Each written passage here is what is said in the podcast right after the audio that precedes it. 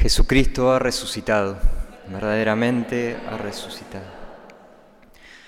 Podemos pensar en el acto de fe, como el que acabamos de hacer, el decir yo creo, sí creo, como la conclusión de un juicio legal en un tribunal. El cristianismo es como si fuera la parte demandante que en el juicio busca convencer al jurado de que lo que afirma es verdad.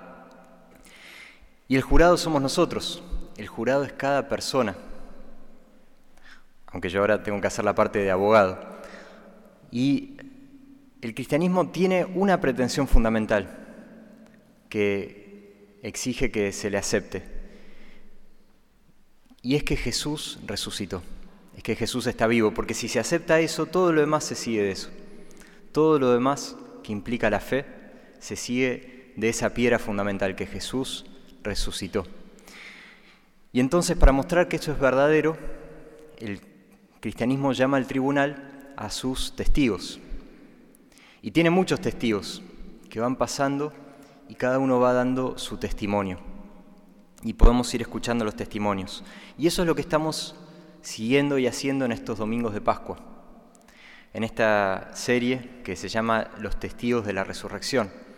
El primer domingo de Pascua escuchamos el testimonio de los testigos oculares, de aquellos que vieron a Jesús resucitado. María Magdalena, las otras mujeres, Simón Pedro, todos los apóstoles. Y todos ellos nos dicen, hemos visto al Señor. El domingo pasado, el Padre Matías nos hablaba acerca del testimonio de la comunidad. Como decían las lecturas, todos los creyentes se mantenían unidos. Veíamos que vivir la fe juntos, vivir la fe en comunidad, te habla de Jesús vivo, te fortalece la fe, te enciende la fe, te da una experiencia de la resurrección de Jesús. Hoy se nos presenta otro testimonio en las lecturas. Es el testimonio de las sagradas escrituras.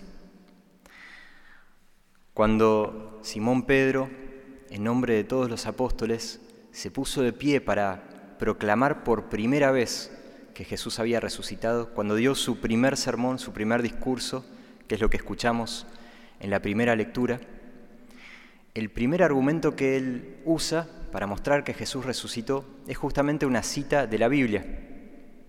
Él le cita uno de los salmos del rey David, el Salmo 16, que todos sus oyentes conocían bien.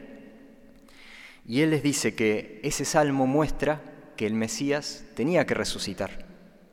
Y les lee ese salmo, dice, mi cuerpo descansará en la esperanza, porque tú no entregarás mi alma a la muerte, ni dejarás que tu servidor sufra la corrupción. Tú me has hecho conocer el camino de la vida.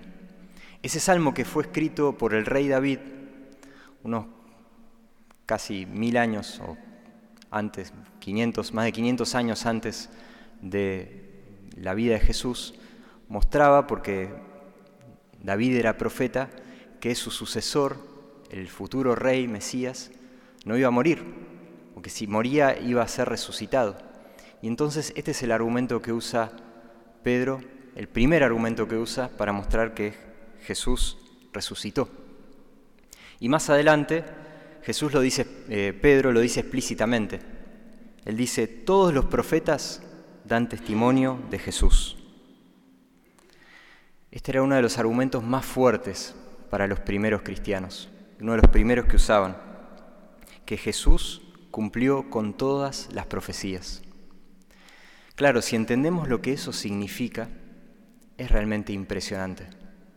Que en una sola persona se cumplieron cientos de promesas y de profecías contenidas en más de 40 libros distintos, escritos por muchas personas distintas a lo largo de más de mil años, y todas encuentran su cumplimiento en la vida de una sola persona. Es realmente impresionante. Significa que, como dice San Pablo, todas las promesas de Dios encuentran su sí en Jesús. Algunos hoy en día trataron y, tratan de enumerar y hacer una lista de todas las profecías que se cumplen en Jesús.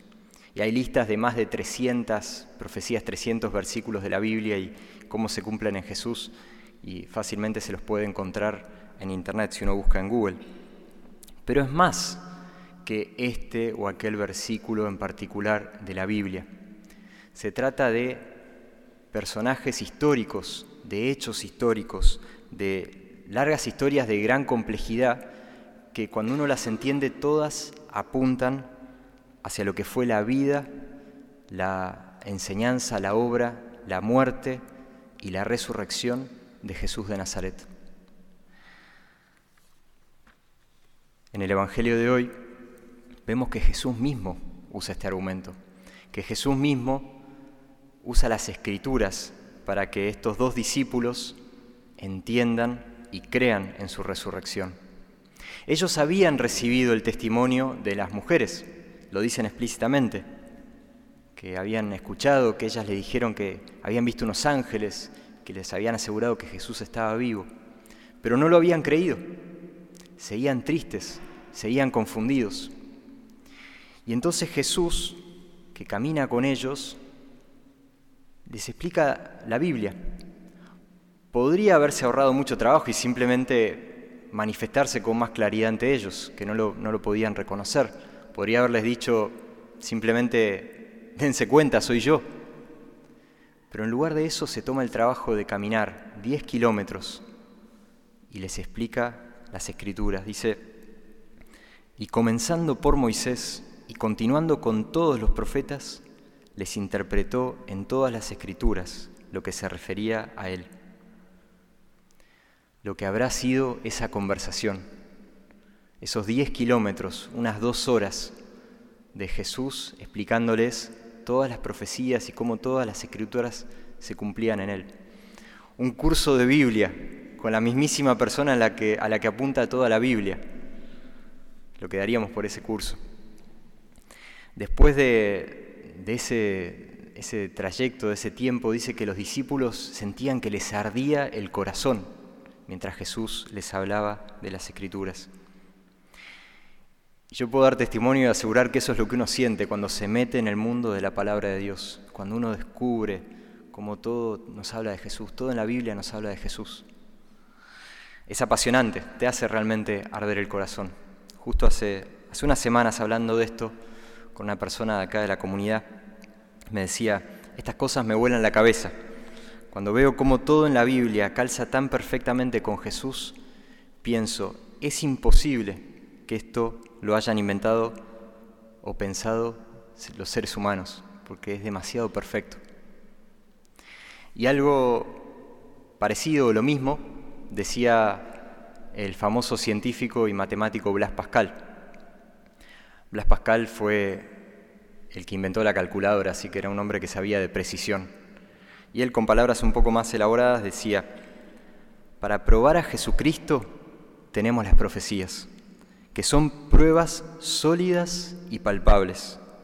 Y estas profecías, porque se han realizado y han quedado verificadas por el acontecimiento, indican la certeza de esas verdades y por ello mismo la prueba de la divinidad de Jesucristo. Para Pascal, la prueba más evidente y más palpable de que Jesús es Dios son las profecías. En este encuentro de Jesús con los discípulos de Maús, en la dedicación que les da, nos damos cuenta de que Jesús quiere algo más de que simplemente tengamos una experiencia de su resurrección. Por supuesto, eso es algo enorme. Pero Jesús quiere algo más que solamente una experiencia, que solamente un momento, un sentimiento. Jesús quiere que tengamos razones sólidas para creer. Jesús quiere que tengamos una fe fundada en su resurrección.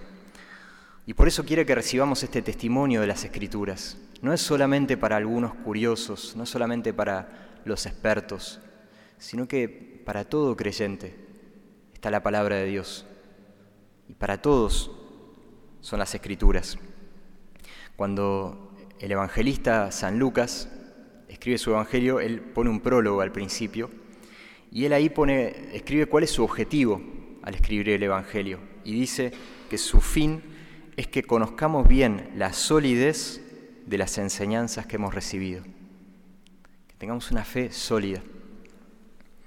Por eso toda nuestra vida deberíamos desear seguir conociendo, leyendo, profundizando en la Biblia, en la palabra de Dios. Gracias a Dios tenemos toda la, toda la vida. Es un libro un poco largo, en verdad son 74 libros, pero tenemos tiempo. Podemos, si siempre le dedicamos un poco. Y gracias a Dios en estos últimos tiempos se está dando una renovación bíblica entre los católicos.